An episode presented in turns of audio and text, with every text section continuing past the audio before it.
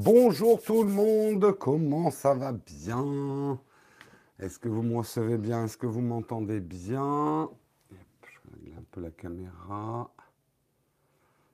Est-ce que vous m'entendez? Il n'y a plus personne dans la chatroom. Je ne vois pas vos messages. Aïe aïe aïe, qu'est-ce qui se passe? Salut Samuel, c'est bon, ça y est, je vous vois. 5 sur 5, nickel.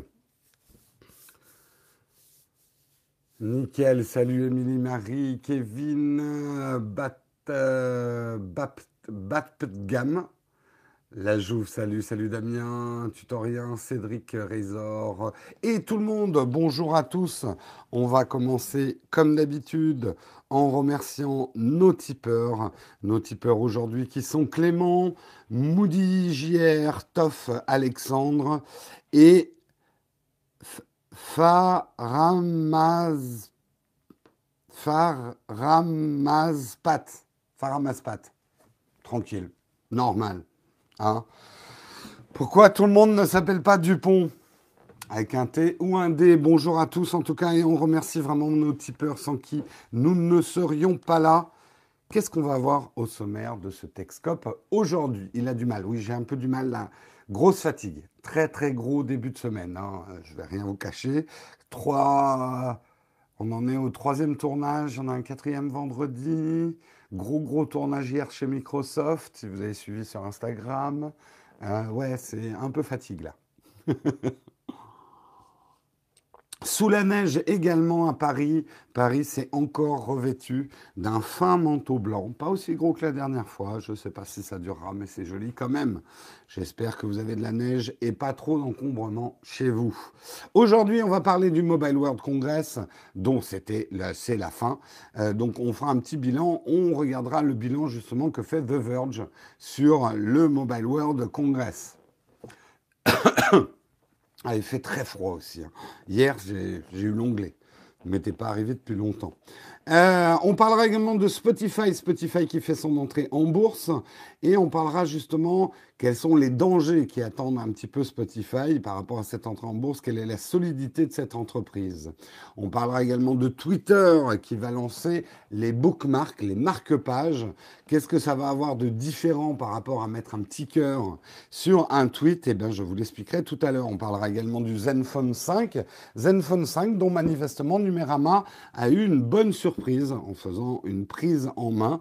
Donc on commentera un petit peu ce que Numérama en pense. On parlera également de l'Apple Watch, l'Apple Watch Série 3, qui maintenant va glisser sur les pistes avec vous. Vous la poserez comme ça sur le sol et elle va... Non, je déconne.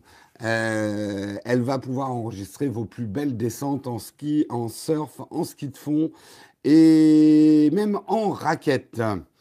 Euh, et on terminera en parlant de effectivement Logan Paul et la monétisation de ses vidéos, les décisions de YouTube. Logan Paul, on n'en a strictement rien à foutre de lui, mais par contre, les décisions de YouTube à son encontre sont importantes. C'est le futur un petit peu de la plateforme qui est en jeu. Euh, si c'est pas dans la revue de presse, faudra attendre après les articles. Oui, les questions, les questions à la fin à la fin de l'émission si vous avez des questions qui n'ont rien à voir avec les articles. J'ai timelapse si tu veux me poser la question sur le S9 et le S9 Plus en fin d'émission, même si on va en parler un petit peu avant du S9 et du S9 Plus. Voilà, en tout cas, vous êtes déjà 153 dans la chatroom, bien réveillés, la tête dans la neige pour la plupart d'entre vous. Il neige où là euh, sur, euh, en France? Quelles sont les villes enneigées? Je suis curieux. Je sais qu'il a même neigé au Pays Basque euh, il n'y a pas longtemps. À Londres, il y a de la neige. Chambéry, oui, mais ça, c'est un peu plus normal quand même, Chambéry. Paris, bah oui, Troyes, dans le nord, en Bretagne, en Suisse, il y a de la neige. Nîmes, La Rochelle, le nord des Yvelines, à Grenoble, il pleut. Ah, ça, c'est triste. Bretagne, Lyon, neige à Lyon.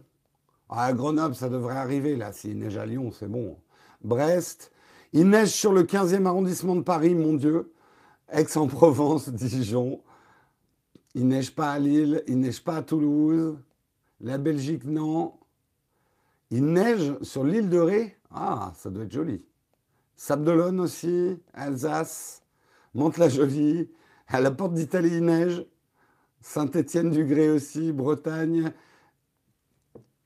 Pas de neige à côté de Valenciennes. Bon, bah écoutez, euh, on va dire euh, plus de la moitié de la France sous la neige.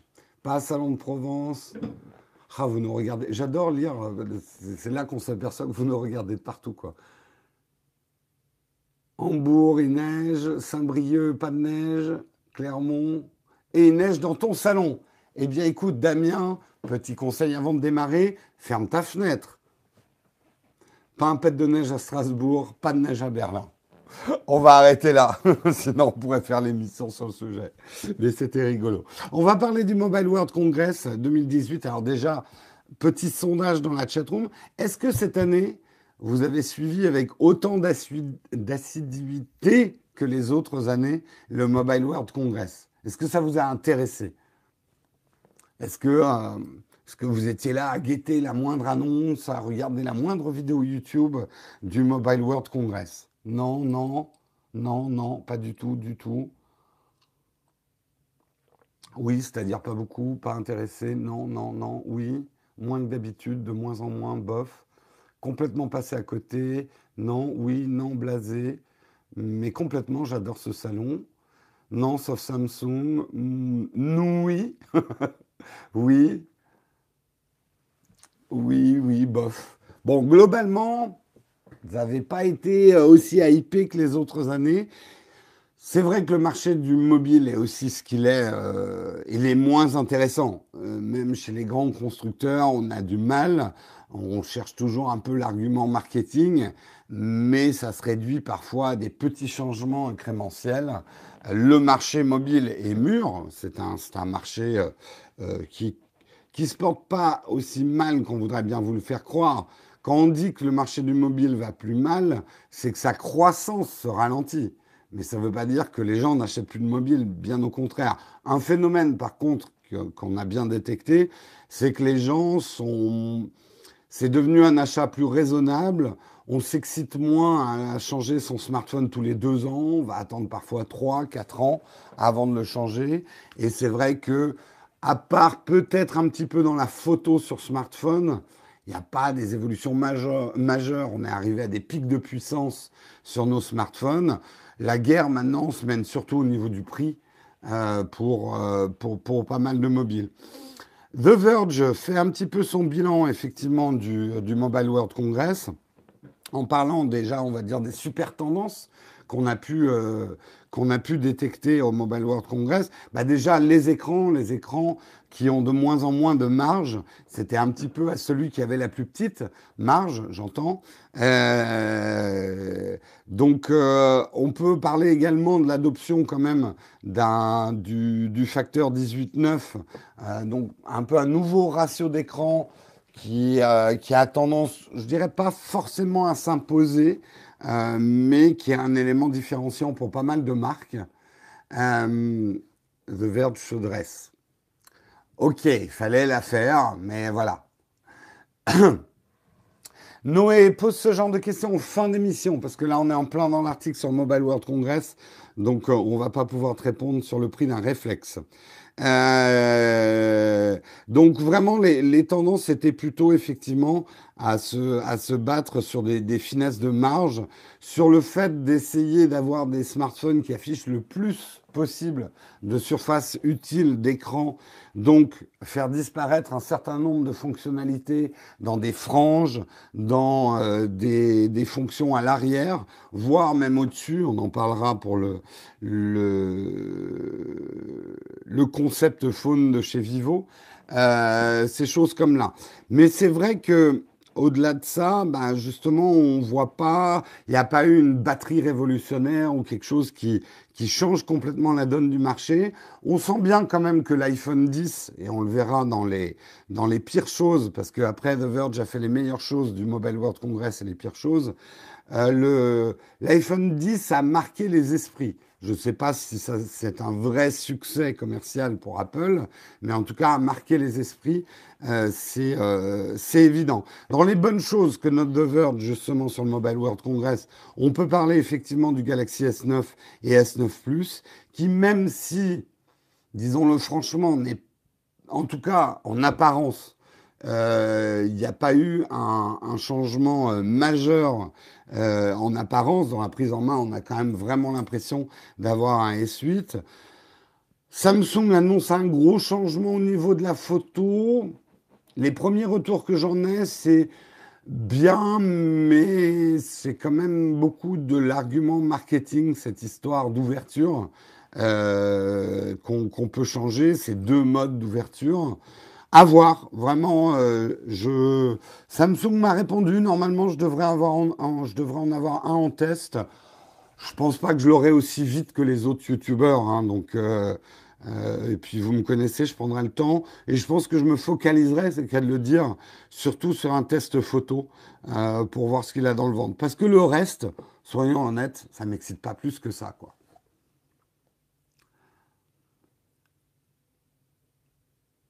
Oui, mais tu sais, Ben là aussi, il ne faut pas s'exciter sur les specs.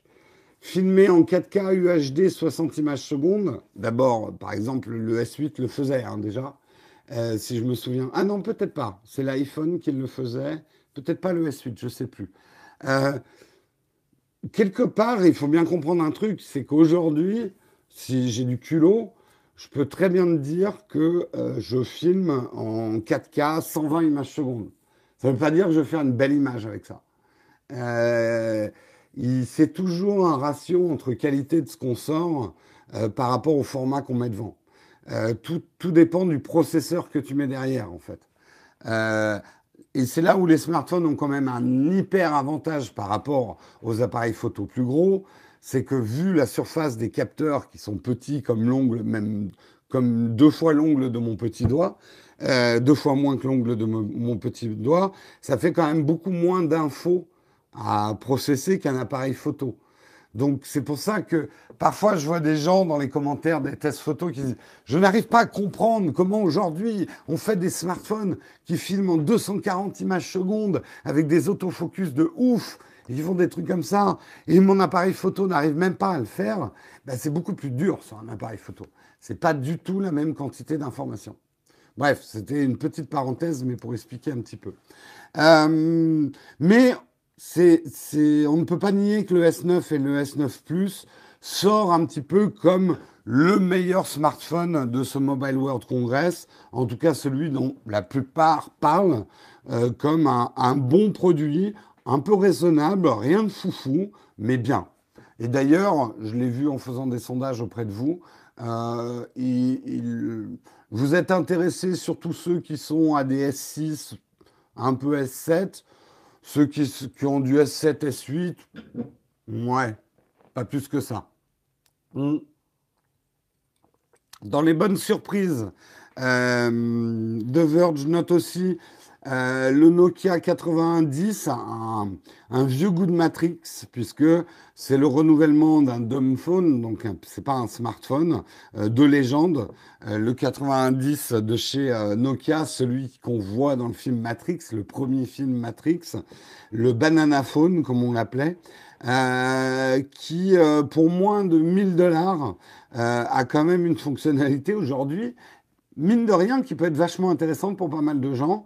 25 jours d'autonomie, les gars. 25 jours d'autonomie en veille. C'est ça, euh, stand-by. 25 jours en stand-by. Ça en fait, moi je pense, pour des gens qui passent beaucoup d'appels téléphoniques, euh, il a quand même des fonctions, entre guillemets, smart vous avez Google Maps, vous avez Twitter, vous avez Facebook dessus. On va dire des basiques, des essentials. Vous avez Snake aussi, hyper important. Euh, mais je pense en téléphone secondaire ou pour quelqu'un qui, euh, qui a un travail euh, commercial où il doit passer beaucoup, beaucoup de coups de fil et répondre à beaucoup de SMS et à répondre à beaucoup d'appels téléphoniques, c'est un produit intéressant. Euh, c'est vrai que l'autonomie, moi je le vois dans des. Euh, ne serait-ce quelqu'un comme Albert, SOS Ciné, il a des appels téléphoniques toute la journée, des SMS toute la journée. Il a un, il a un iPhone, son iPhone n'arrive pas en bout de journée en termes de batterie. Quoi. Il y a Snake, j'en prends 10. Moi, je le vois bien comme téléphone secondaire pour pas mal de gens. Pour, certaines personnes plutôt. Bah, 25 jours en veille, Christophe, ça veut dire quand même que euh, tu as certainement une batterie qui dure 2 à 3 jours en appel téléphonique, voire une semaine. Euh, c'est ça que ça veut dire. Tu as acheté le 3310 à ton père, il est heureux. Bah, voilà. C'est sûr que ce n'est pas des produits excitants pour vous, bien évidemment, mais il n'est pas fait pour vous. Il n'est pas fait pour vous. Ce que note également The Verge chez, chez Lenovo, alors moi c'est une news que j'avais pas trop suivi, mais il paraît que Lenovo a présenté des Chromebooks euh, pour les écoles euh, qui sont, d'après The Verge, vachement bien finis. Euh, Dies, c'est-à-dire euh, euh, résistant à l'eau, à la chute et ce genre de choses, donc pas mal pour les écoles, ils pourront se les lancer dessus, euh, dont les prix sont vraiment abordables, le plus cher coûtant 349 dollars, donc il y en a des moins chers, euh, mais d'après The Verge, c'est vraiment une avancée assez positive, avec un bon concept et une bonne exécution. Ce que note The Verge aussi, c'est chez Vivo, euh, Vivo, leur concept phone, l'Apex, qui lui présente des choses peut-être pas forcément euh, vraiment utile, mais qui ont le mérite d'être nouvelles, avec effectivement une détection d'empreinte digitale en façade, où il faudra deux doigts pour se, justifier, euh, pour se valider. Euh, un appareil photo selfie qui sera en pop-up, qui, qui en gros sortira. Donc ça résout un peu le problème de où est-ce qu'on met l'appareil photo frontal. Bah, plutôt que de le mettre au-dessus, on en fait un petit truc qui sort. Je suis pas sûr que j'ai envie de ça. Ce sera peut-être rigolo au début, ça risque de vite me saouler. Parce que mine de rien, ça va forcément induire une latence quand tu veux faire une photo de façade, à devoir sortir ton appareil photo. Euh, ouais. À la limite, j'aurais été plus euh, excité par euh, un appareil photo, genre un gros appareil photo de, dos, mais qu'on puisse retourner. Ça, c'est un truc, j'attends le retour de ça. Ça a déjà été fait dans le monde euh, des, smartphones, mais personne ne l'a refait. Aujourd'hui, en fait, ça me saoule un peu de ne pas avoir la même qualité de photo d'un côté et de l'autre de mon smartphone. Personnellement. C'est vrai que c'est pas très discret. Hein. Tu veux faire ton selfie, ça fait schlack. Euh, il parlait d'un autre truc aussi dans le Vivo.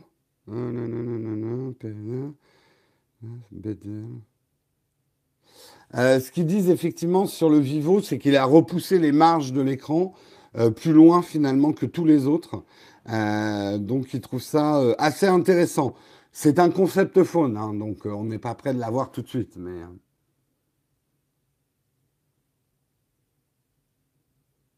À quand un appareil photo qui fait téléphone? C'est tu sais que mine de rien, c'est aujourd'hui une passerelle qu'ont du mal à franchir les fabricants d'appareils photo. Mais aujourd'hui, enfin voilà, quelque part, les appareils photo se connectent au Wi-Fi, etc. Il leur manquerait plus qu'un Android embarqué. Hein. Euh, j'ai enfin, parfois, je me dis pourquoi il n'y a pas un constructeur qui le fait? Peut-être pas sur les hauts de gamme, parce que ce serait peut-être un petit peu gadget. Mais euh, il y a probablement quelque chose à faire. Je connais tout un tas de gens qui n'utilisent plus du tout leur smartphone comme un. Enfin, quelque part, ils n'ont même pas besoin d'une connexion au réseau 4G, quoi. Euh, du Wi-Fi, des apps, et puis ça suffit. Et ça pourrait être une forme d'appareil photo, pourquoi pas Il y a déjà eu des tentatives. Hein. Quand je dis que ça n'a pas été fait, euh, ça a été fait, mais pas, pas de manière flagrante, quoi.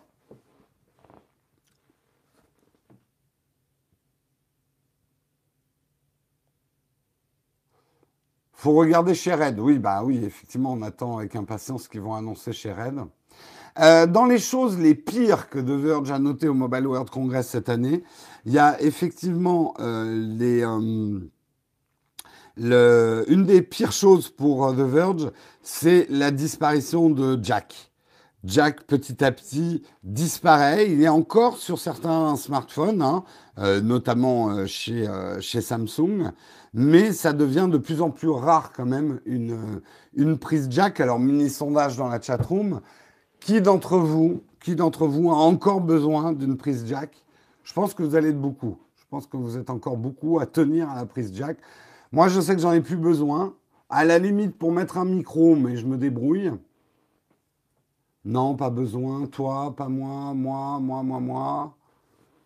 Osef, moi, moi. Je préfère Jack. Pas besoin d'un Jack. J'ai besoin d'un Jack. Je trouve ça ridicule de le supprimer. Bah, je comprends hein, que ceux qui en ont besoin trouvent ridicule de le supprimer. Moi, aujourd'hui, je m'en fous complètement qu'il y ait une prise jack, quoi. Et euh, tu vois, même sur mon iPad, j'ai plus besoin de la prise jack.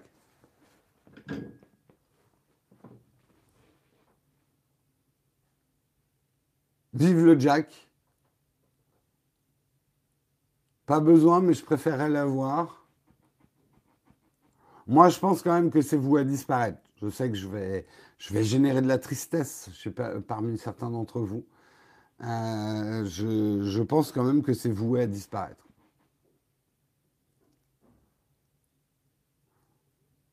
Pour le branchement des micro-cravates sans fil, ouais, bon, il faut mettre un dongle. Ce que j'aimerais vraiment, c'est que des fabricants se mettent à, fabriquer des micros sans fil qui soient vraiment Bluetooth et pratiques à utiliser de bonne qualité. Aujourd'hui, j'ai pas encore trouvé cette perle rare, euh, mais euh, je pense qu'il y a quelque chose à faire. Voilà. Et il parle également dans les trucs qu'ils ont trouvés très moyens, euh, les emojis AR de chez Samsung. Effectivement, on va dire les animojis Samsung, qui sont avec vos visages, avec un scan 3D. les gens de, de Verge ont trouvé ça quand même euh, très creepy, très moche et assez effrayant.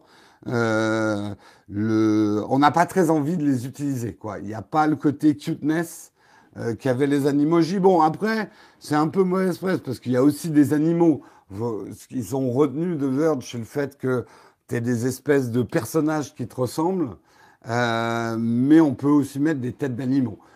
Personnellement, je les trouve en design quand même un petit peu moins réussi que celles d'Apple mais aussi pour les avoir dans mes iPhones. C'est le genre de truc. Quand Apple les a sortis, il y avait un côté effectivement buzz, et c'était réussi. Il y avait un côté, on vous montre une technologie, mais là, euh, quasiment un an après, ça fait un peu euh, MeToo. Vous avez vu, nous aussi, on sait le faire, quoi.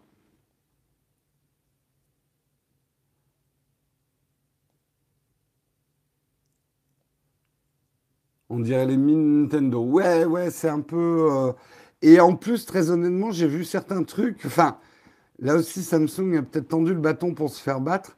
Euh, la manière dont il interprète les visages, personnellement, je, le dis en prenant beaucoup de gants et en faisant attention, mais j'ai trouvé que c'était limite un peu raciste, euh, certaines interprétations. Mais bon, c'est peut-être moi. Hein. J'en ai pas vu beaucoup, mais j'ai pas trouvé ça génial, quoi. Euh, ce que The Verge aussi a trouvé euh, décevant, c'est effectivement LG. LG qui a rebadgé le, le, V30 euh, soyons honnêtes, ils n'ont rien changé dans le V30, c'est un changement plutôt software. Je crois qu'il y a un petit peu plus de RAM quand même et un petit peu plus de, storage de, de, disque dur dans le, dans le LG euh, V30, mais de l'avoir rebaptisé le V30S ThinQ,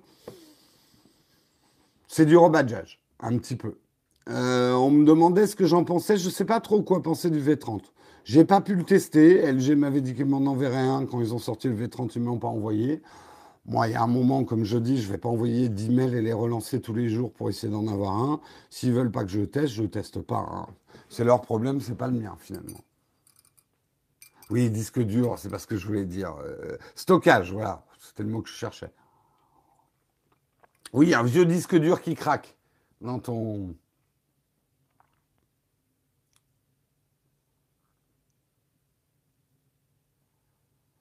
Le LG G7 arrivera dans l'été. Oui, il n'y a pas eu d'annonce. A priori, il ne s'appellera pas le G7. Mais, euh, mais voilà. En tout cas, voilà ce qu'on pouvait dire un petit peu quand même du Mobile World Congress. Bien évidemment, euh, je suis très partagé. D'un côté, j'aurais bien aimé y être, mais surtout pour voir les potes, à la limite.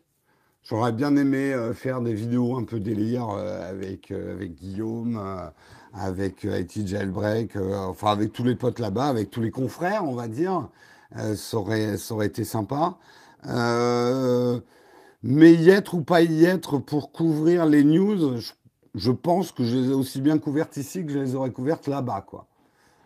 Et ça me fait beaucoup réfléchir sur les salons. Est-ce que j'ai vraiment, si j'avais les moyens et qu'on était beaucoup plus à travailler sur la chaîne, bien évidemment que j'enverrais quelqu'un sur ces salons. Mais ce que j'aimerais vraiment faire, c'est pouvoir envoyer quelqu'un, avoir quelqu'un ici en duplex, un monteur aussi à distance euh, pour pas que le, le vidéaste qui part là-bas se fatigue trop. Parce que je vous jure que monter des vidéos après une journée de salon, moi je le dis honnêtement, c'est quelque chose que je ne peux plus faire. bon, c'est aussi ma manière de monter. Hein. J'ai un montage assez exigeant, mais c'est un boulot complètement crevant. Donc je ne sais pas quel est le meilleur moyen de, couvrir les salons. Je vois que le CES cette année, j'y étais pas, ça m'a pas empêché de le couvrir. Et finalement, le plus intéressant, c'est ce que je vous dis, hein, le plus intéressant dans les salons, c'est pas forcément pour vous. C'est plutôt pour nous. On réseaute, on rencontre les potes, on discute de futurs collabs, on fait des, on, rencontre des gens, on rencontre des constructeurs, on échange des cartes de visite. Donc c'est vraiment plus pour faire du réseautage, quoi. Donc, euh, mais c'est pas c'est de moins en moins indispensable, surtout à la vitesse à laquelle vous voulez les news. Vous Merci beaucoup Pascal pour ton super type. Pour être allé trop loin. CF Samuel. Là, j'ai pas suivi. Euh, je, pense que, et c'est normal, hein, c'est dans l'air du temps, mais en gros, s'il y a l'annonce d'un nouveau Samsung, vous n'allez pas attendre trois jours que je vous fasse une vidéo. À la limite, vous attendrez peut-être 15 euh, jours que je vous fasse une vidéo approfondie sur une chose, mais une vidéo où je vous annonce les nouveautés du Galaxy S9, il vous la faut une ou deux heures après, quoi. Sinon, c'est déjà old.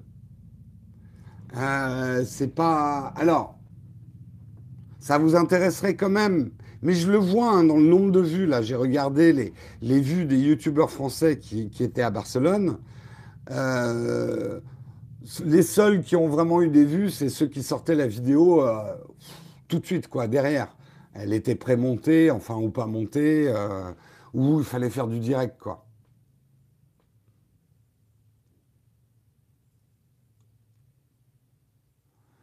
Euh, Madame Sauvi, t'es pas tellement dans le sujet, mais tu sais, c'est normal, c'est comme la télé. Hein.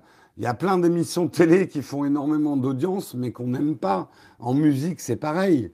Euh, je pense pas qu'il y ait énormément de fans de Justin Bieber dans la chatroom. Il y en a peut-être, hein, je ne veux pas vous vexer. Et pourtant, c'est un mec qui vend énormément de disques. Vous savez, il ne faut pas juger de la qualité de quelque chose aussi par le, succès d'audience. Enfin, c'est une manière différente de valider quelque chose.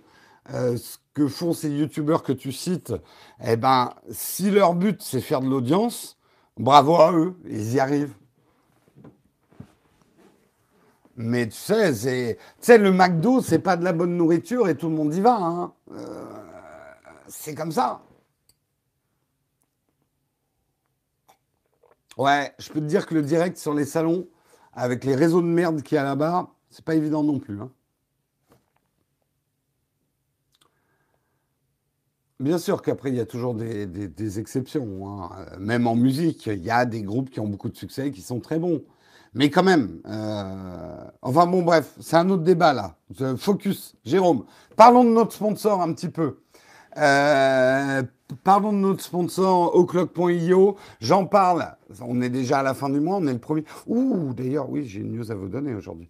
Euh, on est le 1er mars. Euh, mais on remercie quand même O'Clock.io de nous avoir accompagnés comme sponsor sur le mois de février. Euh, on a déjà beaucoup parlé d'eux. Ce que j'ai à vous annoncer, c'est qu'ils se lancent aussi dans la formation en alternance. Donc allez voir sur leur site oclock.io. Je vous rappelle que c'est une formation intensive pour devenir, euh, pour devenir développeur web. C'est cinq mois, c'est des cours à distance, mais c'est des cours en live pas des cours qu'on télécharge et qu'on regarde quand on veut. Là, vous, vous assistez aux cours à distance. C'est un vrai diplôme officiel d'État euh, qui vous permettra vraiment de trouver un boulot. Ils ont plein de solutions de financement différentes. Et là, ce qu'il y a d'intéressant, c'est qu'ils vont lancer une formule de formation en alternance. Donc, allez les voir. Vous les remercie de notre part, en, tout cas, d'avoir été sponsor de l'émission pendant le mois de février. On les remercie encore grandement de nous avoir fait confiance. Ça y est, il neige à Lille. C'était l'info du jour. L'info du jour également. Aujourd'hui, je dois faire un tirage au sort, mes amis. Et tirage au sort, merci beaucoup, Johan. Euh, ah merde, tu me poses une question. Penses-tu que le, Capture V3 de Peak Design soit compatible avec un boîtier hybride Sony ainsi? Oui, oui, oui, oui, oui, ça marche. Euh, repose-la moi en fin d'émission, je te répondrai plus longuement. Parce que là, on est en train de tout couper. Euh, euh, qu'est-ce que je voulais dire? Oui, tirage au sort des 100K. Si vous voulez gagner des cadeaux, je vous rappelle qu'il y a plein de cadeaux à gagner. Hein pour les, les 100K de, la chaîne. Euh, participez-y vite ce matin. Je ne sais pas à quelle heure euh, je vais faire le tirage au sort, mais si vous n'avez pas fait votre tweet avec euh, 100K dedans, eh ben vous ne serez pas dans le tirage au sort. Ça serait dommage. Ça serait dommage. Donc tout de suite à la fin de l'émission, faites le petit tweet. C'est une exclusivité qu'on réserve à ceux qui écoutent à Texcop c'est vous allez, allez, vous avez encore une ou deux heures avant que je me mette à faire le tirage au sort. Déjà fait. Bon, bah, très bien. C'est pas à peine de le refaire hein, si vous l'avez fait. Hein. Euh, mon, bidule là fera le tri dans les doublons. Hein. Les résultats, ils seront pas officiels tout de suite parce que je vais d'abord contacter les gagnants déjà pour voir s'ils répondent. donc soyez à l'affût. Euh, si je euh, aujourd'hui. Euh, une fois qu'on aura identifié tous les gagnants, qu'on saura quel cadeau on va leur envoyer en leur demandant celui qu'ils préfèrent et tout ça, on fera, on dira officiellement qui sont les gagnants. Merci pour ton super chat, Cédric. On peut graisser la patte pour le tirage au sort? Non, non, ça, ça sert à rien. majuscule, minuscule, on s'en fout dans les hashtags mais il faut que ça soit un hashtag.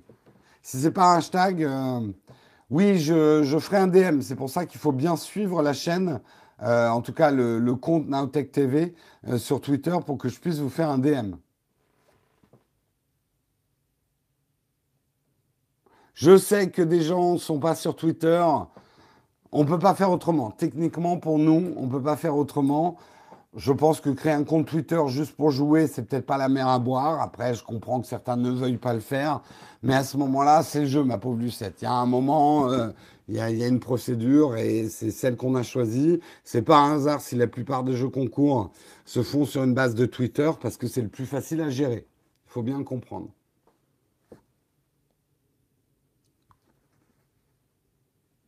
Voilà, voilà. Donc euh, n'hésitez pas, si vous voulez plus d'éclaircissements sur ce jeu, à aller regarder rapidement la vidéo euh, sur plein de cadeaux à gagner pour nos 100K. Également est sortie hier une vidéo qui intéressera un certain nombre d'entre vous. C'est un petit coup de gueule que j'ai sorti contre l'annonce du prochain appareil hybride de chez Canon, le M50. Si j'ai jugé utile de faire ça, c'est que je pense que c'est un appareil un petit peu trompeur. Euh, ils annoncent de la 4K, mais c'est une 4K très compromis, voire compromise. C'est peut-être un appareil intéressant euh, pour surtout les débutants youtubeurs. Euh, mais voilà, puis de toute façon, j'avais envie de pousser un coup de gueule, donc je l'ai fait. Pas me justifier sur, sur forcément toutes les vidéos que je fais. Hein oui, il est gentil, mon coup de gueule, ça va, ça va. Euh, allez, on continue dans les articles. On va parler effectivement de Spotify. Spotify qui se lance en IPO. IPO, c'est euh, rentrer en bourse, rentrer sur le marché. Donc, on va pouvoir acheter des actions euh, Spotify. Là où ils font les choses. Bon, après, j'ai pas voulu vous embrouiller avec un article boursier, mais c'est intéressant. Ils font les choses pas comme les autres. pour vous la faire simple, ils font une introduction en bourse sans passer par la case banquier. ils font une introduction directe qui est à la fois un petit peu dangereuse, qui va faire peut-être une, une, action, là aussi je ne vous explique pas pourquoi, parce c'est technique, mais une action qui risque de beaucoup plus yoyoter au début, euh, donc un peu plus volatile. Euh, mais Spotify donc arrive en bourse hein, comme un grand. Et comme un grand, justement, c'est la question qu'on peut se poser. Euh, est-ce que Spotify, et je vous demande un peu votre avis dans la chatroom, est-ce que Spotify va avoir les reins assez solides euh, face à un Apple, face à un Google? On sait que Apple, quand même, même s'ils sont encore loin derrière Spotify, grignote petit à petit des parts de marché importantes et que la grosse différence, elle est double. C'est que Apple, pour eux, quelque part, Apple Music est une feature d'Apple Music. C'est-à-dire, ils ont toute une. Euh, Jérôme parle bourse, la chatroom s'endort. Oh, c'est pas gentil ça, Cédric. non, non, là, je suis en train de parler de Spotify. Je parle plus de bourse. Mais le truc de Spotify, euh, d'Apple, c'est que d'abord, ils ont un écosystème. Apple, quand on y réfléchit, s'ils font Apple Music, c'est parce qu'ils vendent aussi les produits, que ce soit leur enceinte connectée, que ce soit les smartphones, que ce soit même les écouteurs, pour cette musique. Donc il y a un écosystème complet. Surtout, ils ont aussi tout un l'écosystème des applications qu'ils contrôlent complètement. Euh, Google, mine de rien, même si Google Music n'est pas un fer de lance pour eux, c'est que aussi la musique chez Google, c'est presque un cadeau bonus qu'ils peuvent mettre, par exemple, dans les abonnements YouTube Red.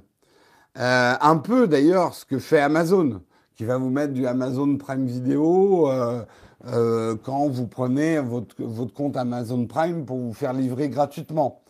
Vous voyez ce que je veux dire? C'est que Spotify, la musique en streaming, c'est leur cœur de métier et c'est leur business, alors que pour d'autres grosses marques, c'est euh, une, une de leurs activités mais ils en ont d'autres. Donc, ils ne sont pas forcément à la recherche d'une rentabilité à tout prix. C'est à la fois le danger et la force de Spotify. Spotify doit rester premier de la classe en termes d'innovation pour le streaming musique, avoir une offre plus pertinente que les autres, si ils veulent que leurs clients, et d'ailleurs la chatroom qui est chez Spotify, s'ils veulent que leurs clients les suivent. Parce que moi, je sais, par exemple, j'étais chez Spotify avant. Euh, j'étais chez Spotify avant, mais c'est vrai que j'anticipe le fait que je suis intéressé par un compte YouTube Red et que YouTube Red, ça va être Google Music plus YouTube Red.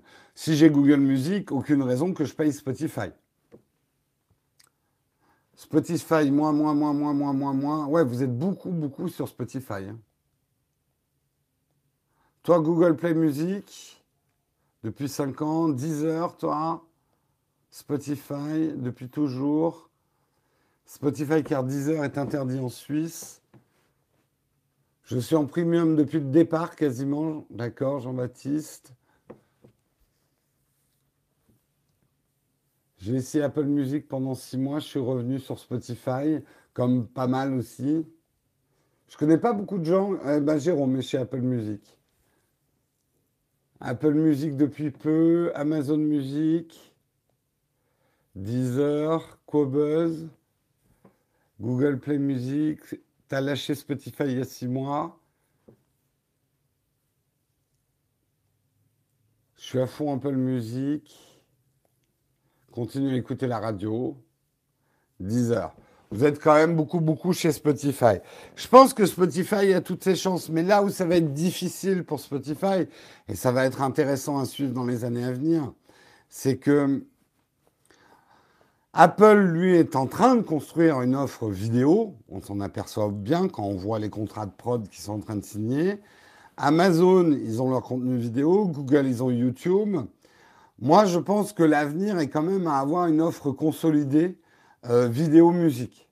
Euh, contenu, euh, entertainment, contenu, quoi. Une offre contenu complète à 10 dollars, 10 euros par mois. Je pense que c'est à ça qu'on va tendre. Et ça va être la difficulté pour Spotify. ils ont essayé déjà le contenu vidéo, mais pour l'instant, pas assez. Est-ce qu'ils vont arriver à le faire? Est-ce qu'il faut vraiment qui fassent du contenu vidéo à mettre des films et des séries ou se cantonner à des choses autour de leur univers, la musique, je ne le sais pas.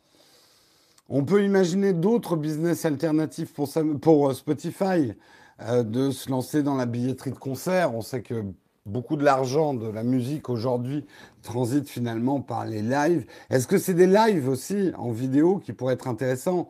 Si Spotify développe des lives de concerts en exclus et payants, euh, ça peut être aussi une chose intéressante. Euh, à suivre. En tout cas, on leur souhaite bonne chance hein, à, Spotify. Là, ils rentrent vraiment dans la cour des grands. Euh, on verra comment tout ça évolue. Alors, rentrer en bourse, ça vous rend de toute façon à la fois plus fort, mais aussi plus fragile.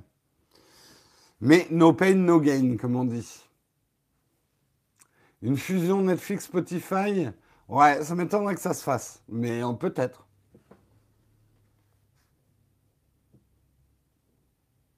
À t'écouter, Netflix devrait se lancer dans la musique? Oui, je pense que oui. Mais mon petit doigt me dit que ça peut être éventuellement un rachat. Et peut-être effectivement Spotify. Mon petit doigt me dit que Netflix euh, se lancera dans la musique.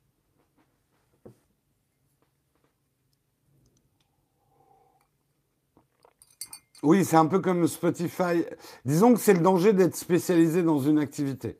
Euh, Snapchat, euh, Instagram, oui. Il y aurait d'autres parallèles peut-être plus intéressants, mais... Bah, Spotify est le plus gros en nombre d'abonnés aujourd'hui au streaming musical, mais c'est leur seule et unique euh, activité. Donc, euh, c'est pas parce qu'ils ont le plus d'abonnés que c'est les plus forts, entre guillemets. Et il y a quand même une difficulté majeure pour Spotify, euh, en tout cas sur la partie iOS, et c'est tout le problème avec Apple, c'est que tu fais une partie de ton business dans le jardin du voisin. Et c'est un jardin qui, et c'est un voisin qui te fait payer une taxe. Euh, c'est pas le cas chez Google, en tout cas Android, mais Spotify, une bonne partie de son business se fait sur la mobilité, la musique en mobilité. Et quand tu as Apple qui te prend 30%, alors on sait qu'il y a eu des accords entre Spotify et, Apple, donc c'est probablement pas un 30% brut, euh, mais quand même, tu fais une partie de ton business dans le jardin du voisin. C'est toujours un peu délicat. Et c'est toujours un peu dangereux. Demain, Apple peut prendre un coup de nerf et dire non, non, là, vous nous avez fait un coup de pute, Spotify. On décide que euh, euh, voilà, votre application, elle marche plus sur l'App Store. Bon, il leur faudrait quand même une grosse justification pour pas se prendre un bad buzz, Apple. Mais, mais bon, c'est quand même toujours un peu dangereux. Samsung pourrait acheter Spotify. Ça serait une mauvaise nouvelle pour Spotify, ça.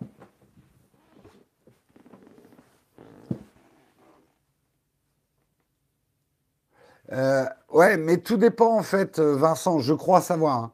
Tout dépend si. Mais on peut contracter son abonnement dans l'application Spotify ou tu es obligé de passer par le site internet. Parce qu'effectivement, tu as raison. Si tu prends ton abonnement par le site internet, Apple ne peut rien toucher. Mais par contre, si tu as un bouton abonnez-vous dans ton app et que la transaction financière se fait à travers ton app, normalement, Apple touche quelque chose. Hein. Je ne sais plus si Spotify on peut s'abonner à travers l'application ou si on est obligé de faire ça dans un navigateur. Le problème, c'est si on est obligé de le faire dans un navigateur, ça crée pas mal de friction. Euh, et ça leur empêche pas mal de clients, quoi.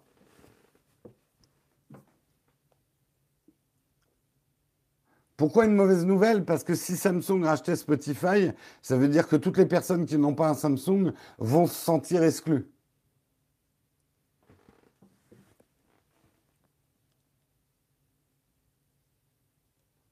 Jérôme, le streaming musical, c'est chez qui? Mon streaming musical, moi je suis chez Google. Apple toujours 30%, de com chez Spotify, d'accord. La TVA est comprise. Bah, la TVA, c'est pas exactement. Ouais, enfin, on va pas rentrer dans l'explication de la TVA. Euh, c'est une bonne question. Faudrait la poser à un comptable. Parce que là, on est dans, des, dans de la fiscalité euh, internationale. Est-ce que quand un Français se prend un compte Spotify, la TVA, ouais, je sais pas. Je sais pas.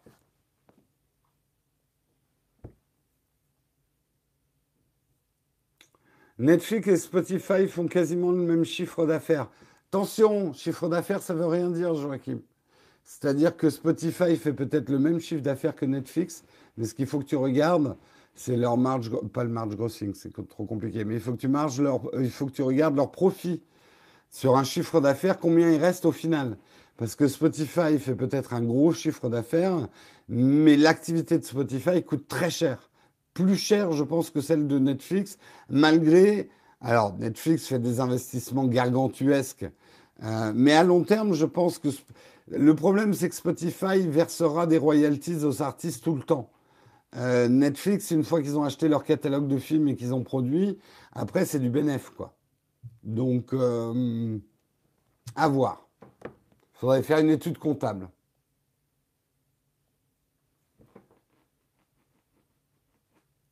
Netflix s'est dépassé? Moi, j'aime bien Netflix.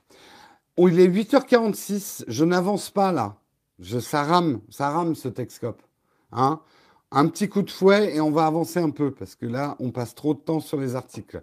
On va parler rapidement de Twitter. Twitter qui lance les bookmarks. Bookmarks, ça va vous permettre, c'est qu'un marque-page, ça va vous permettre de marquer certains tweets qui vous semblent intéressants. Alors là, vous allez me dire, oui, mais moi, je faisais déjà ça en mettant un cœur sur les tweets qui m'intéressaient. Oui, mais là, la grande différence, c'est qu'un cœur, d'abord, ça vous fait une notification publique. Euh, c'est... Euh, c'est aussi donner votre approbation à un tweet. Moi, parfois, j'aimerais euh, pouvoir euh, mettre de côté certains tweets pour une lecture secondaire ou un peu en archive, qui sont par exemple des tweets qui m'ont pas plu du tout. Hein Les gens qui me disent des choses pas agréables sur Twitter, et je peux vous dire, il y en a, et je sais qui c'est, et je sais où tu habites. Euh, et je vais venir te rendre visite. Euh, et ça va mal se passer. Euh, non, ouais, il y a des trucs que j'aimerais moi marquer sur Twitter, mais sans mettre un petit cœur, quoi. C'est pas parce que j'ai aimé le tweet, au contraire. Euh, il y a des tweets dont j'ai besoin aussi pour faire mes tests, mes articles, mes choses comme ça. donc, ce que vous allez pouvoir faire sur Twitter, ça va être dans les moyens de partager un tweet. Vous aurez une option qui vous permettra de mettre ce tweet de côté, en fait, de, l'enregistrer. Ça n'a rien à voir avec list et moments, euh, qui sont deux fonctions d'ailleurs que j'utilise pas du tout, moi, personnellement, de Twitter. Euh, mais par contre, je sais pas vous, mais moi, une fonction marque-page, ça m'intéresse carrément sur Twitter. Twitter étant pour moi la source numéro un. Euh, en tout cas, c'est mon réseau social numéro un. Et c'est même presque le seul que j'utilise, vraiment. C'est quoi la pire insulte que j'ai lue sur Twitter? Si tu savais. Si tu savais ce qu'on me dit. Et alors le pire, le pire, c'est les tweets ou les commentaires qui commencent en disant Alors je vais te dire un truc, mais il faut pas que tu te vexes. Ça, c'est généralement les pires. Parce que généralement, ce qu'on te balance derrière, c'est un gros scud dans la tronche, quoi. Je me méfie toujours des gens qui disent Bon, alors, te vexe pas, hein, mais j'ai quand même quelque chose à te dire. Aïe, aïe, aïe, aïe, aïe. c'est les pires, ça. Ce qui se dédouane, les mecs, ils disent Bon, je t'ai prévenu, je vais te faire mal, je te préviens, je vais te faire mal, mais je t'ai prévenu, donc c'est bon, je peux te faire mal. Le prends pas personnellement, oui, c'est une variante. Le prends pas pour toi, mais tu pues, tu pues, tu pues, t'es moche, mais le prends pas pour toi, le prends pas mal, fais preuve de maturité.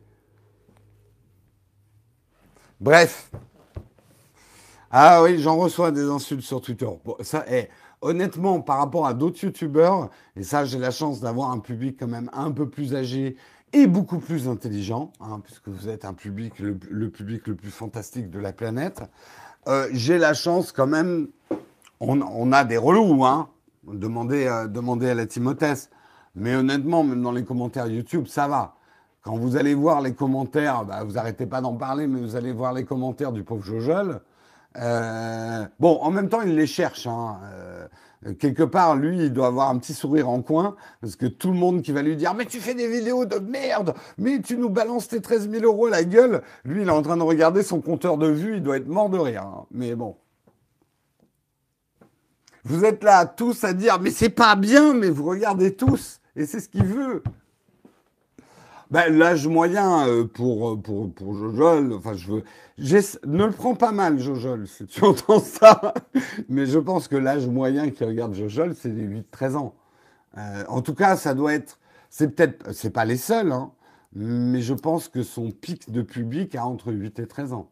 Ah non, 15-20, 15-20, ça va être d'autres, mais honnêtement, je pense pour Jojo, c'est des 8-13.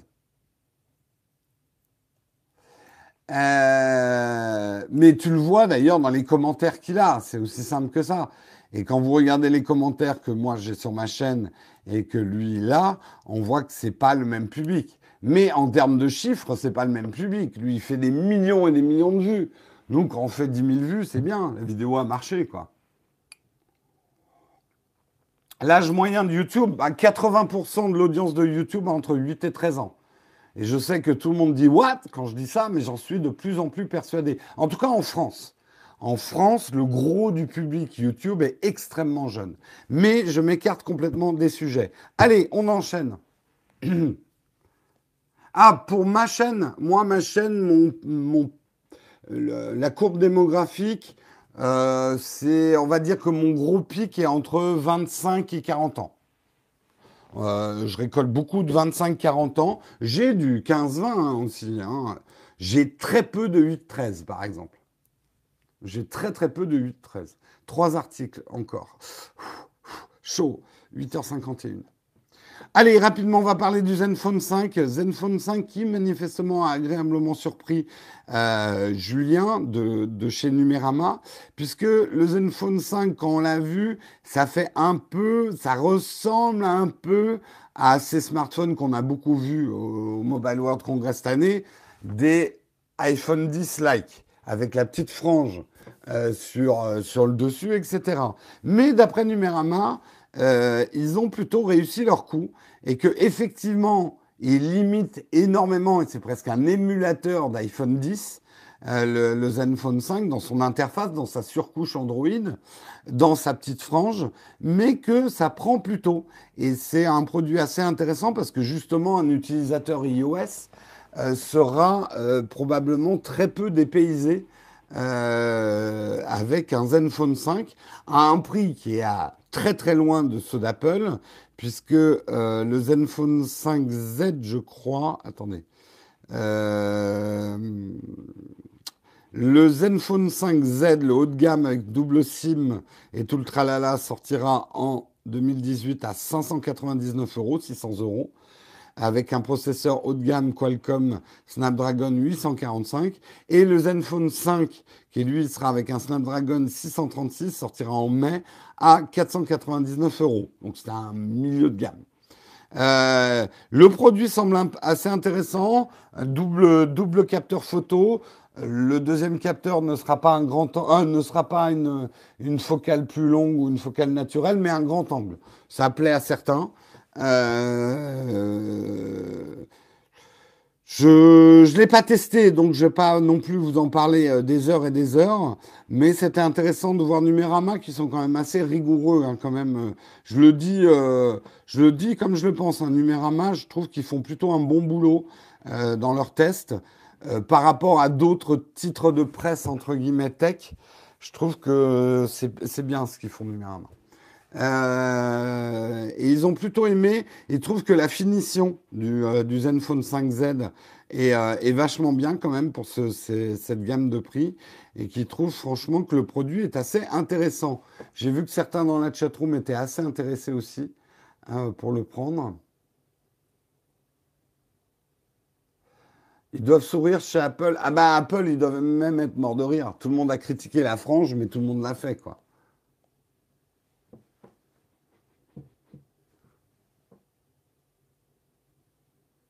Oui, le numérique, c'est un bon boulot aussi. En tout cas, ça fait partie des, euh, titres que je lis. Numérique, euh, euh, Numérama, Corben, un peu près Citron. Qu'est-ce que je lis d'autre? Après, après, je me sers un peu chez tout le monde, hein, mais Numérama, je sais que c'est franchement aujourd'hui la plateforme, en tout cas francophone, parce que je lis finalement beaucoup plus le web anglophone que le francophone. Euh, voilà pour le Zenfone 5. Parlons un petit peu de l'Apple Watch, mais ça va aller vite. L'Apple Watch va vous permettre de glisser et de mesurer vos efforts, puisque l'Apple Watch 3 va enregistrer maintenant comme activité tout ce qui est ski, tout ce qui est surf, des neiges, snowboard, tout ce qui est cross-country. Alors cross-country, c'est le ski de fond. Ski de fond et snowshoes, c'est les raquettes. Donc vos activités de sport d'hiver, donc maintenant, c'est obligé. Si vous allez au sport d'hiver, je ne sais pas si certains d'entre vous ont prévu d'aller au sport d'hiver, là, bientôt, il faut acheter une Apple Watch 3, vous êtes obligé. C'est comme un forfait, c'est euh, obligatoire.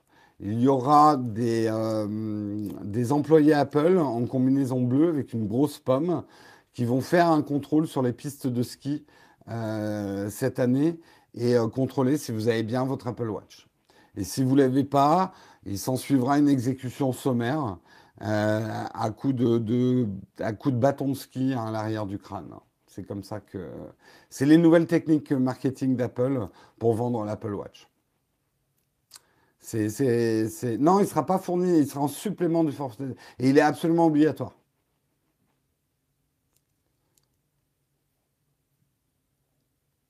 C'est le prix d'un forfait. C'est vrai qu'on parle souvent des trucs trop chers, hein, si nous parlions un peu des forfaits de ski, hein, messieurs de l'Alpe d'Huez, allez, en plus je target directement une station, mais il n'y a pas que.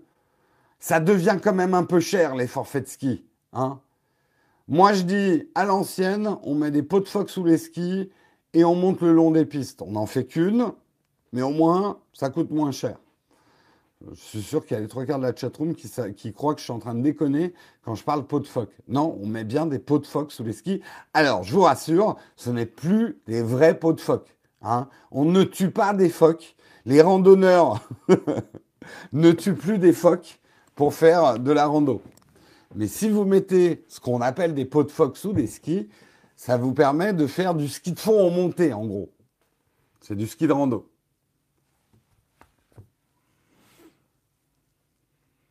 Allez, Jérôme, c'est tout béant. C'est tout béant. Faut planter le bâton, monsieur Dus. Bref, euh, c'est tout ce qu'on a à dire sur l'Apple Watch. Hein, je pense pas. Surtout qu'on peut skier à Paris en ce moment. Ah bah moi, la butte de Montmartre, là, moi j'ai monté un téléski hein, dans la rue. Euh, je fais, euh, j'ai monté un tire-fesse en fait. Alors c'est pas exactement le même concept qu'un tire-fesse au ski, mais bon. Jérôme, arrête et fais ton dernier article. Il est 57. Surtout, que euh, on tue plus les phoques, tout se perd. C'est horrible ce que tu dis, la jouve. Ah, c'est vrai que c'était quand même un sport à coup de baseball là. C'est voilà, il fallait, un certain effort. C'était un vrai travail physique de tuer du bébé phoque. Merci Django Pat pour ton super chat. Premier super chat, un grand pas pour l'humanité. Eh ben écoute, c'est peut-être un petit pas aussi pour nous.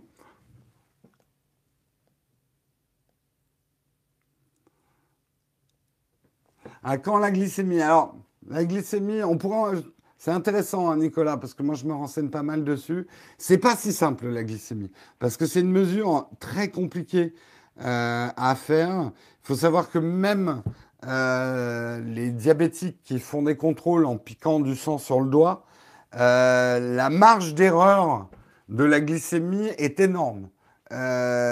c'est assez dur, en dehors d'une vraie prise de sang, de faire une détection fiable. Par contre, ce que peut faire ces lecteurs, euh, c'est donner des tendances de glycémie. Et c'est ce qui importe à un diabétique.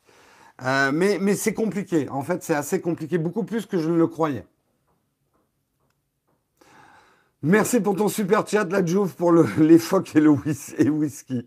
D'accord, d'accord. Allez, rapidement, plus qu'une minute. Ah, mais on va en prendre plus. On voulait parler de Logan Paul. Euh, ce qui est intéressant dans ce qui se passe là avec Logan Paul, donc je vous rappelle la news, YouTube a dit qu'il il, euh, réautorisait la monétisation de la chaîne de Logan Paul. Si vous connaissez pas Logan Paul, c'est un mec qui tue des gens au Japon. Non. non, Logan Paul, c'est un gros YouTuber, là aussi clientèle 8-13 ans, euh, qui euh, qui est un spécialiste de faire euh, ce qui marche très bien sur YouTube, mais ça n'a pas attendu YouTube. Euh, il fait, euh, il fait des merde, de la provoque, voilà, des, des, trucs de provoque, des trucs à guicheur. On a beaucoup parlé de lui parce qu'il s'est fait ban, parce qu'il avait fait une vidéo où il avait filmé un suicidé au Japon dans une forêt connue pour ça. Il a fait un deuxième bad buzz récemment en taisant des rats morts sur son balcon. Bref, c'est pas quelqu'un de super intéressant. Euh, spécialiste du mauvais goût, bah, c'est quelqu'un qui a compris que la provoque était ce qui marchait le mieux. Et de faire de la polémique, c'est quelqu'un qui, qui marche sur la polémique. Et quelque part, la polémique, je vous garantis, c'est ce qui marche le mieux. Euh, si, si, vous faites de la polémique sur YouTube, c'est mieux que du porn. Hein. Euh, c'est valable pour tous les YouTubeurs. Et il faut savoir que s'il y a autant de chaînes YouTube qui font des polémiques, des clashs, des trucs comme ça, c'est parce que c'est ce qui rapporte en termes de, de, de, de vues et donc en termes d'argent si ton business model est basé sur un grand nombre d'abonnés et de vues. Quoi. Nivellement par le bas. En même temps, ça a toujours existé.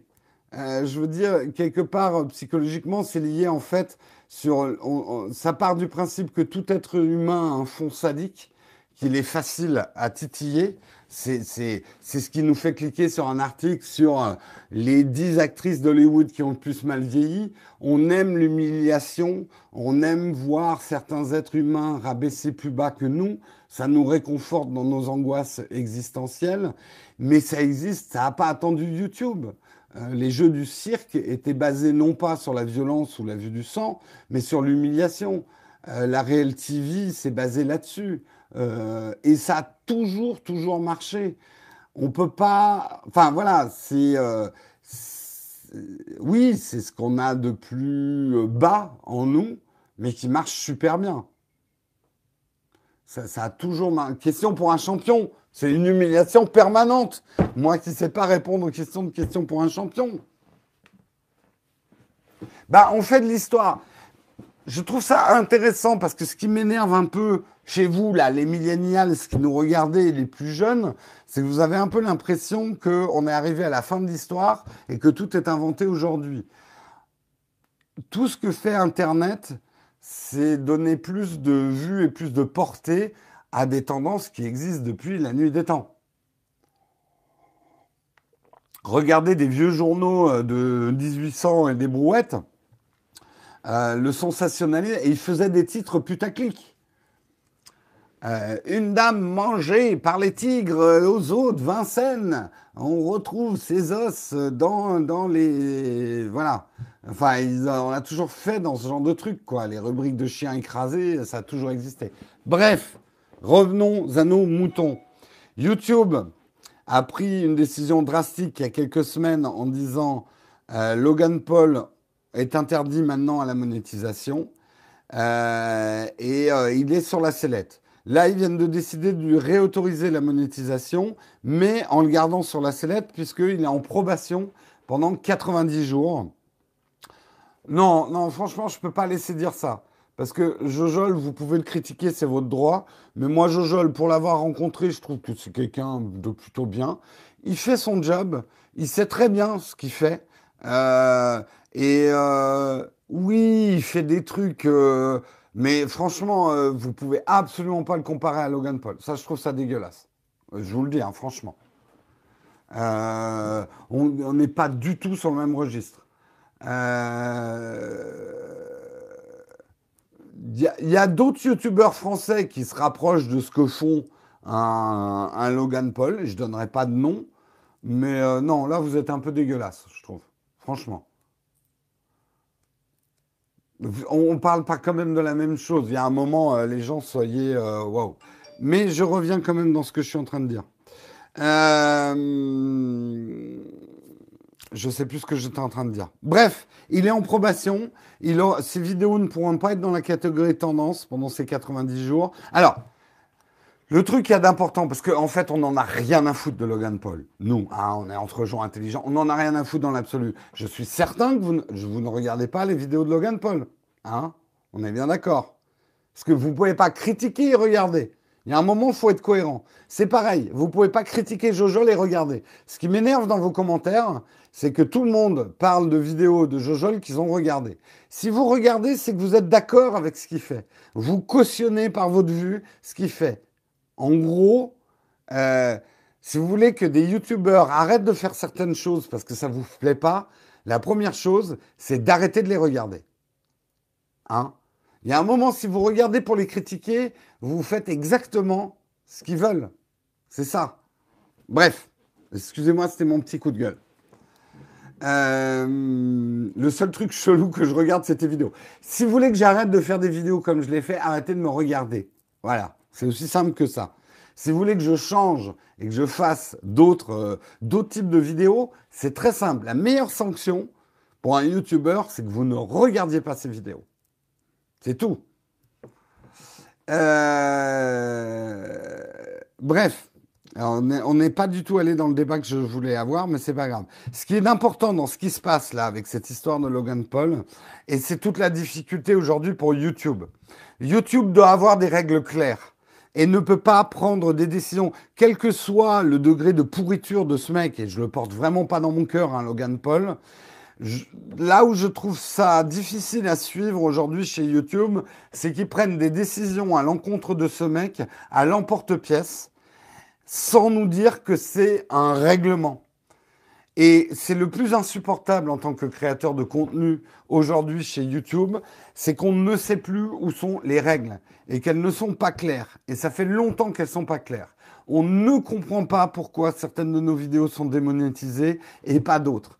Le, règlement, en gros, chez YouTube, euh, est absolument pas euh, clair et on se dit, parlez-en à d'autres, euh, euh, d'autres producteurs de contenu que vous connaissez, d'autres youtubeurs, ils vont vous dire, on a tous une petite angoisse quand on poste une vidéo aujourd'hui sur YouTube, parce qu'on se dit, bon, bah, celle-là, elle va peut-être marcher, mais aujourd'hui, on a parfois une vidéo, et ça, c'est un, un coup au portefeuille, mais c'est surtout chiant quand on a passé des heures à faire une vidéo qu'elle se met à buzzer, qu'elle se met à bien marcher, et boum, on se prend une démonétisation sans une seule explication, quoi.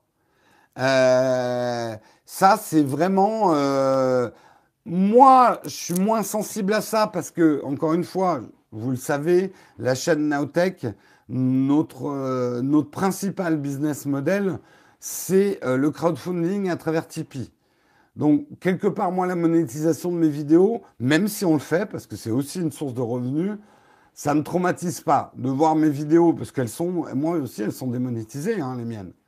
Euh, c'est pas un. Voilà, je me dis pas, putain, je vais avoir faire deux fois moins de chiffre d'affaires ce mois-ci, quoi.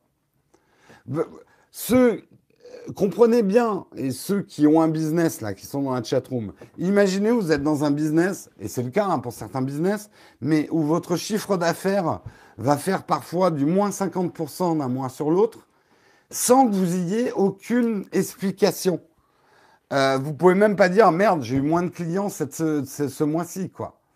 C'est extrêmement dur, du coup, de faire du prévisionnel. Ce que j'essaie de vous expliquer, la difficulté dans le business YouTube, c'est quand vous faites des vidéos, vous habitez chez vos parents, on s'en fout, c'est de l'argent de poche que vous gagnez.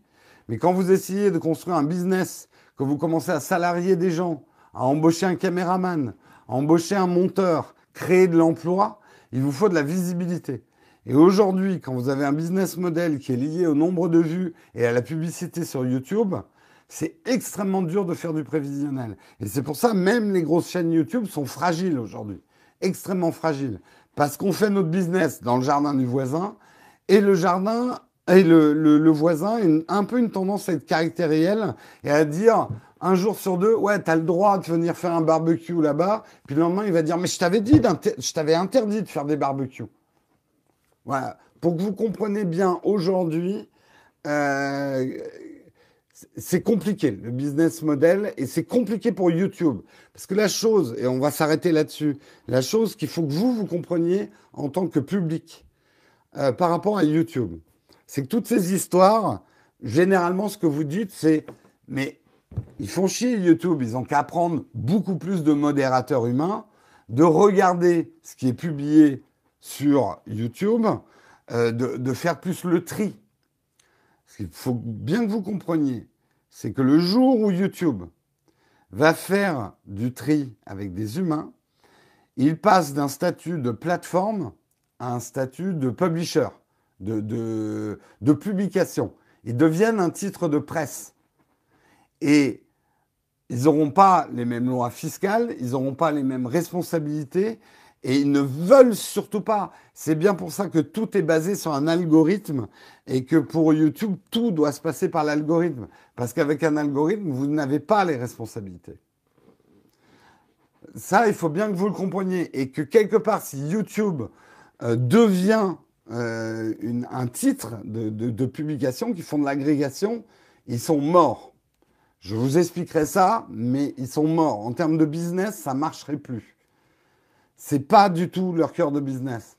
C'est pour ça que c'est aussi compliqué pour YouTube. Bon, tout ça pour dire, nous, en tout cas, les producteurs de contenu, on suit vraiment ce qui se passe chez YouTube et on aimerait que les règles soient plus claires. On comprend bien que 2018, ça va se faire. Il est 9h10, c'est une catastrophe Thérèse. Le Texcope a été 10 minutes trop long. Je m'en excuse auprès de vous.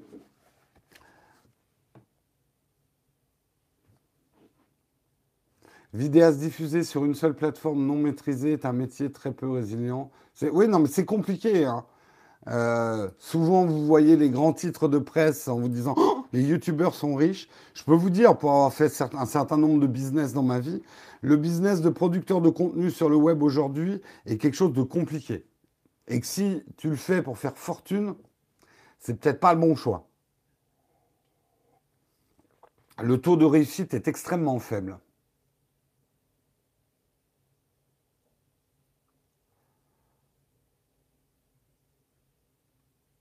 Quand tu dis que tu voudrais des règles claires, c'est pour savoir si tu peux taser des rats.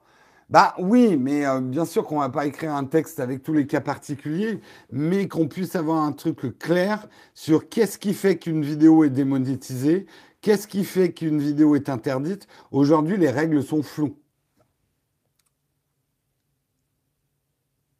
Allez, c'est la fin de ce Texcope. Je vous remercie de l'avoir suivi. On va passer effectivement au, euh, petit vide ton fac. Euh, est-ce qu'on a une, une alors on n'a pas de question platinium, mais je vais reprendre la question de Johan qui a fait un super chat pour la poser.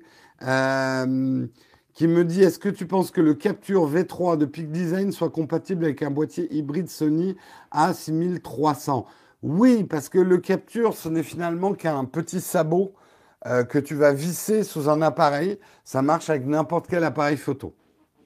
Donc oui, ça marchera très bien. Et même des appareils photo d'un gros poids avec un gros objectif, ça marche très bien. YouTube est légalement obligé de modérer oui, mais une modération n'est pas une agrégation. C'est deux choses différentes. Si tu fais de l'agrégation, tu deviens un éditeur. Si tu fais de la modération, tu, es juste une plateforme de diffusion.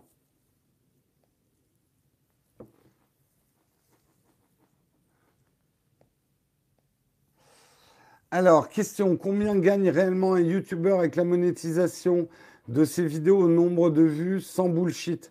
C'est pas qu'une question de bullshit, Bezos c'est que ça, c'est un truc que vous comprenez mal du côté visionneur.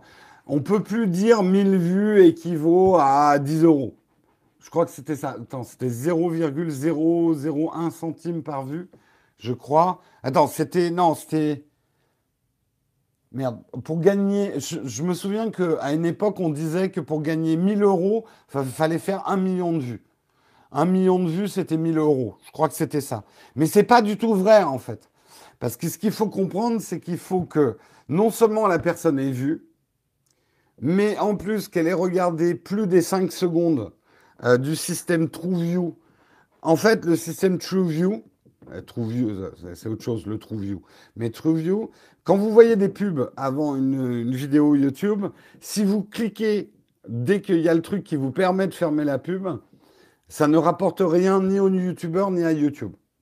Il faut avoir regardé au-delà de ces 5 secondes pour que euh, le, système de paiement, en gros, de la publicité se mette en place.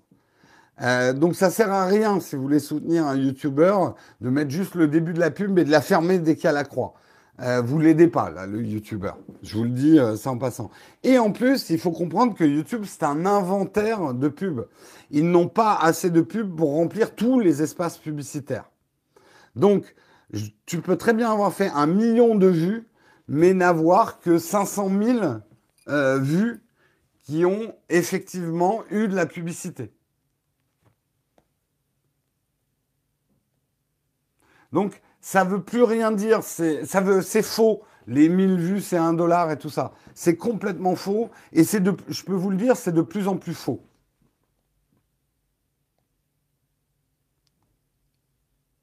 Euh, quelqu'un demandait un réflexe à moins de, 600 euros. Il y en a plein. Euh, puis ça dépend ce que tu veux faire avec. Je ne peux pas répondre à ces questions. Je suis désolé.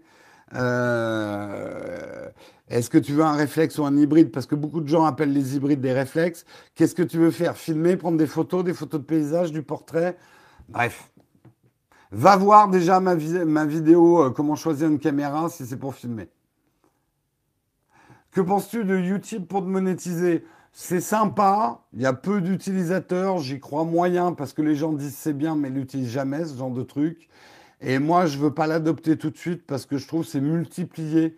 Aujourd'hui, vous avez Tipeee, c'est pas compliqué. Si je devais avoir un listing entier de moyens de nous aider, ça serait un peu chiant à expliquer.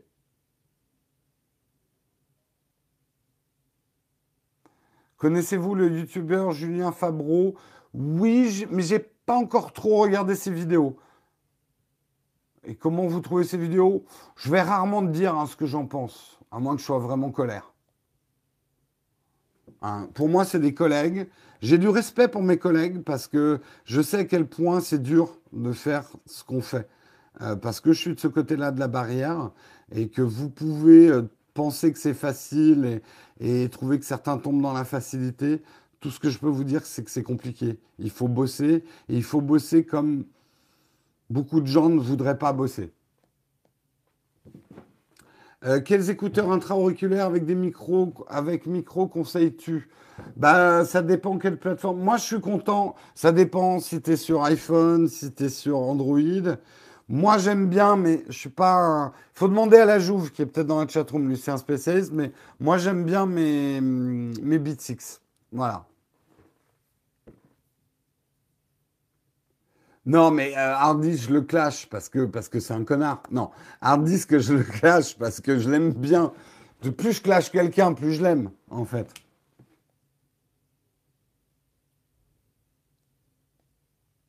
Ah, c'était un Android Windows qui me posait la question, pardon.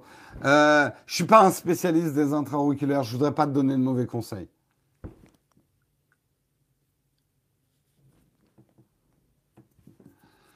Euh, quels sont les influenceurs que tu suis francophones Ça serait long, ça serait un peu long. Euh, puis va voir, hein, c'est public, hein, les gens que je suis. Guillaume Slash, ça fait longtemps que tu l'as plus clashé, il va se sentir délaissé et jaloux d'hard disk. C'est vrai, c'est vrai.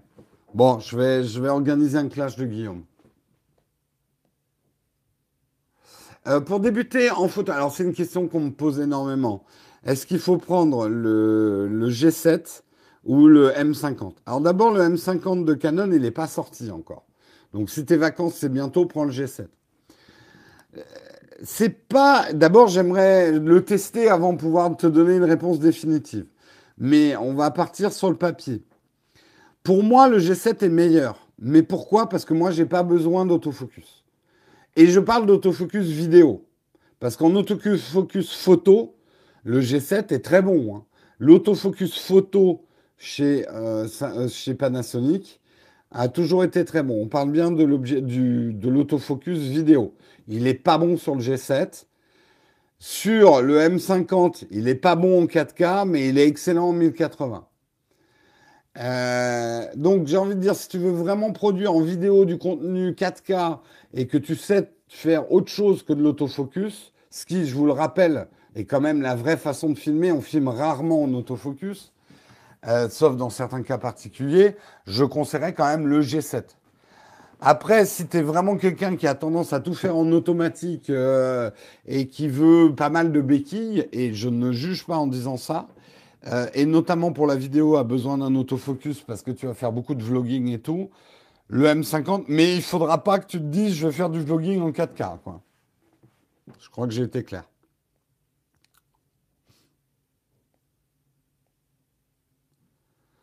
Alors, dans la chatroom, j'ai l'impression qu'il y a un débat sur combien gagnent les youtubeurs qui ne déclarent pas. D'autres qui disent, mais on ne demande pas d'autres corps de métier. En même temps, je suis d'accord avec ceux. Enfin, on fait quand même un métier public, d'une certaine façon. C'est comme acteur, c'est comme footballeur. Ce que je trouve pas normal, c'est euh, qu'on me pose la question tout le temps, tout le temps, comme si c'était une obsession. Après, voilà, c'est quand même un métier. Euh, Bien évidemment que ton boulanger, tu veux pas savoir, enfin, tu lui demandes pas combien il gagne. Après que tu demandes combien gagne un footballeur, un youtubeur, une personne de la télé, j'ai envie de dire, ça fait partie du jeu. Hein.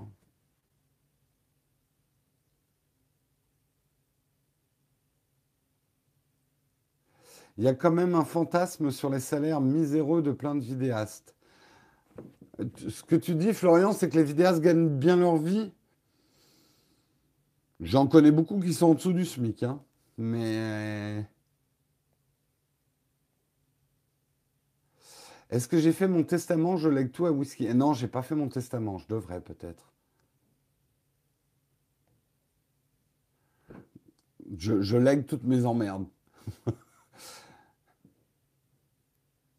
Euh, le problème de YouTube, c'est qu'il y en a qui font du contenu, genre je baise une actrice X alors que leur communauté a une moyenne de 13 ans et on s'étonne, leurs vidéos sont démonétisées. Je suis d'accord, Martin, c'est un peu du fond de problème. C'est-à-dire qu'à force de vouloir faire euh, euh, du spectaculaire, de la guicheur, et un YouTuber comme Logan Paul qui va te mentir en disant qu'il ne sait pas qu'il fait des vidéos pour enfants, ça c'est un gros mensonge. Parce que les youtubeurs, on a des analytics très précis sur qui nous regarde et quel âge ont les personnes qui nous regardent. Et un youtubeur est tout à fait conscient de la moyenne d'âge de son public. Après, que ça lui plaise pas et qu'il voudrait que ça soit un autre public qui le regarde, c'est un autre problème. Mais un mec ne peut pas te dire Ah, j'ai fait du contenu euh, euh, porno provoque, euh, je savais pas que des enfants regardaient. Non, il disait le contraire sur les gens qui fantassent sur le salaire élevé alors que pas du tout. Ah oui, oui, oui, bah effectivement, oui, oui, pardon, je t'avais mal lu, Florian. Ouais, vous ne pouvez pas. Enfin, il y a quelques youtubeurs qui gagnent de l'argent, beaucoup d'argent, mais euh, c'est une très, très, très faible minorité. Et aujourd'hui, faire mieux qu'un SMIC sur YouTube, il faut se lever de bonheur. Hein. Mais vraiment de bonheur. Et il faut être prêt à travailler comme un cochon, comme tu n'as jamais bossé dans ta vie. Je dis pas qu'il faut nous plaindre, c'est pas le but de ce que je suis en train de dire. Mais il faut pas fantasmer. Hein. Et même ceux qui vous font des vidéos, j'ai acheté des trucs très chers, machin, ils gagnent pas si bien que ça leur vie. Vu le nombre de vues qu'ils font, ils gagneraient mieux leur vie aujourd'hui à la télé qu'en le faisant sur YouTube. Bien mieux leur vie.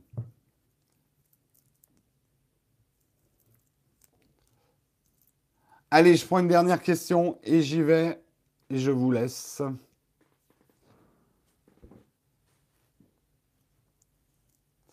C'est comme dans tous les métiers, il y en a qui gagnent plus que d'autres. Oui, après, ce que j'ai envie de dire sur le métier de vidéaste youtubeur, c'est que j'ai rarement connu, en tout cas dans tous les métiers que j'ai fait, un métier qui demande autant d'efforts pour extraire un tout petit peu d'argent, quoi. Les placements de produits rapportent beaucoup plus de vues? Non, c'est plutôt non. Non, au non, justement, il faut faire beaucoup de vues pour attirer des placements produits. C'est plus ça.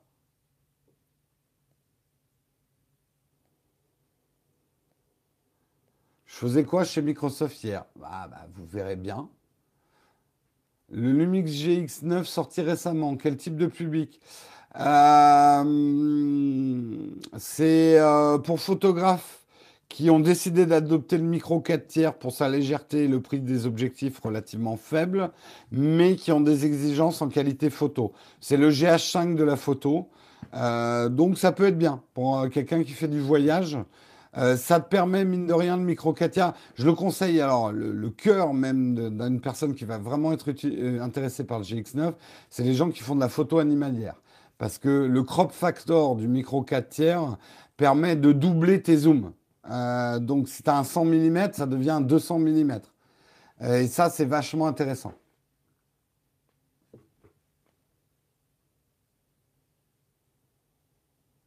Jojol devrait s'inspirer de Marcus.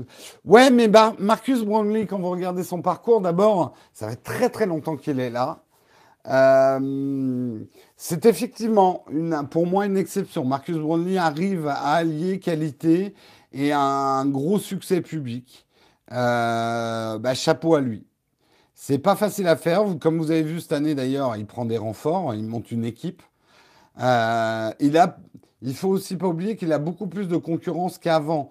Marcus Brownlee a commencé une époque où il y avait beaucoup moins de youtubeurs. Ça aide aussi. Pas oublier. Parce que j'aime beaucoup Marcus Brownlee, mais pour moi, il y a des chroniqueurs tech euh, anglophones qui sont même meilleurs que lui et qui ont beaucoup, beaucoup moins de succès. Hein que vous connaissez pas et que vous regardez pas. Je vous en parlerai peut-être, peut-être que je ferai un, truc sur les personnes à suivre, mais c'est plus dur hein, de démarrer aujourd'hui. Hein.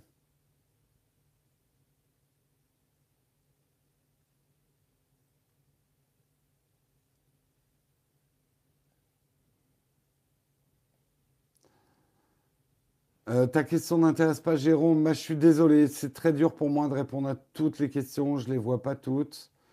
Euh, est-ce qu'elle était urgente ou elle peut attendre demain?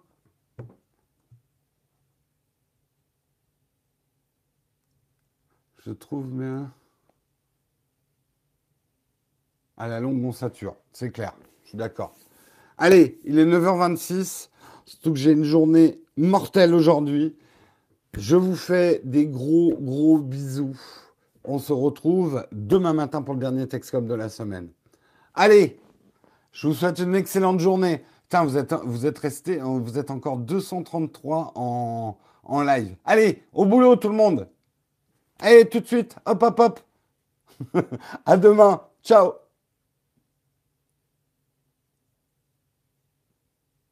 Merde, j'arrive pas à faire.